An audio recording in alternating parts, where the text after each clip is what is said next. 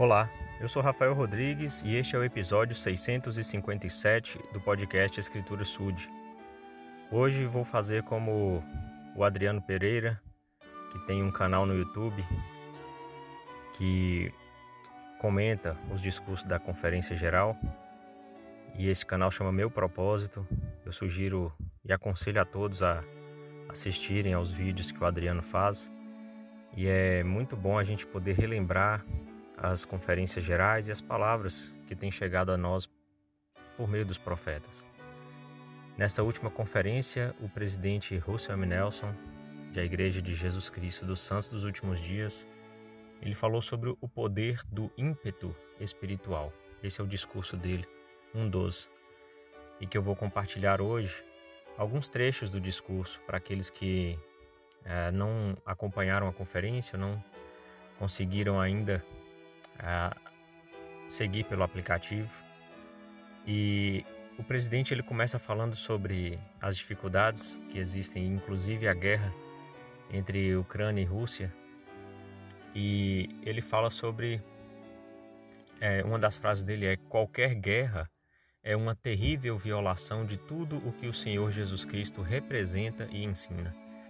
E realmente na guerra não tem amor, porque se houvesse amor não haveria guerra. E Jesus Cristo é amor. Ele sempre ensinou e representa o amor. Então, essa frase do presidente Nelson realmente é, transmite o, o que ele sente né, e o que muitos sentimos a respeito de qualquer tipo de conflito, não só esse entre Rússia e Ucrânia. É, ele também diz que o, o, ele fala o seguinte: o meu convite hoje, queridos irmãos e irmãs, é que encerrem conflitos que inflamam seu coração, seu lar e sua vida. Enterrem toda e qualquer inclinação de ferir outras pessoas, seja seu temperamento, uma língua afiada ou um ressentimento contra alguém que os tenha ferido. Então ele ele volta a falar sobre isso no final, que é toda a gente poder abandonar qualquer intenção, qualquer disposição de é, confrontar é, qualquer pessoa qualquer situação. Né? Ou seja, para a gente ter mais paz no nosso coração, né? para a gente ter uma disposição de sermos mansos, de sermos mais calmos. E então o presidente Nelson fala sobre o ímpeto. Né? O que é o ímpeto?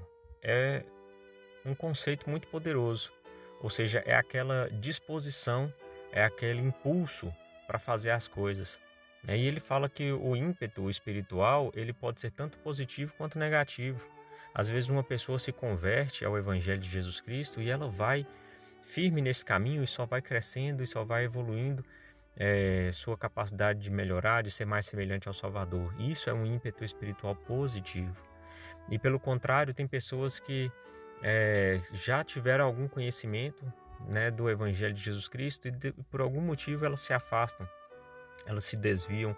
E como o próprio Salvador Jesus Cristo disse, a condição final dela é pior do que a inicial. Né? A pessoa passa a fazer coisas que antes nem fazia. Né? Às vezes a pessoa não fumava, não usava drogas, não é, tinha é, comportamentos promíscuos e ela passa a fazer isso. Né? Então isso é um ímpeto espiritual negativo. Então as duas coisas podem acontecer. E aí o presidente fala: jamais os ímpetos espirituais positivos foram tão necessários quanto são hoje, a fim de contra-atacarmos a velocidade com que o mal e os sinais dos tempos se intensificam. O ímpeto espiritual positivo vai nos manter seguindo em frente em meio ao medo e à incerteza criados pela pandemia, pelos tsunamis, pelas erupções vulcânicas e hostilidades armadas.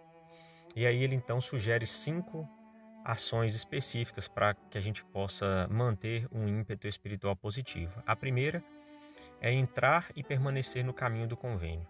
Né? Então, é fazer realmente um compromisso com o Salvador Jesus Cristo de segui-lo, de ser verdadeiro discípulo de, de Jesus Cristo.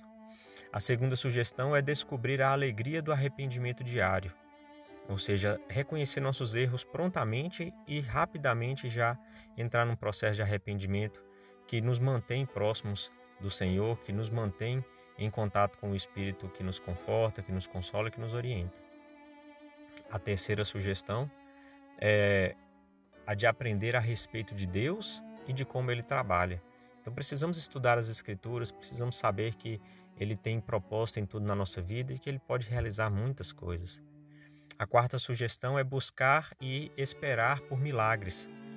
Então, muitas são as é, os exemplos, né, os relatos de, de milagres e nós precisamos esperar por isso. Nós precisamos acreditar que ainda vivemos numa época de milagres.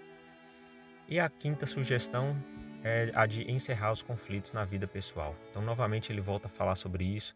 É fundamental é, ter esse comportamento manso para que a gente possa é, ter o espírito, para que a gente possa ter clareza nas decisões, em permanecer fiéis ao Senhor. Então eu sei que esse discurso é maravilhoso e que pode nos ajudar muito, especialmente nessa época da Páscoa, que o presidente é, promete né, que se nós buscarmos esses objetivos, nós teremos habilidade para seguir adiante no caminho do convênio, com maior ímpeto, né, a despeito dos obstáculos que a gente enfrenta. E ele nos promete mais força para resistir à tentação, mais paz mental, menos medo e maior união em família. Todas as coisas que a gente gostaria de ter diariamente, né? Então nós podemos ter, se seguirmos orientação, essas orientações dele. Em nome de Jesus Cristo, amém.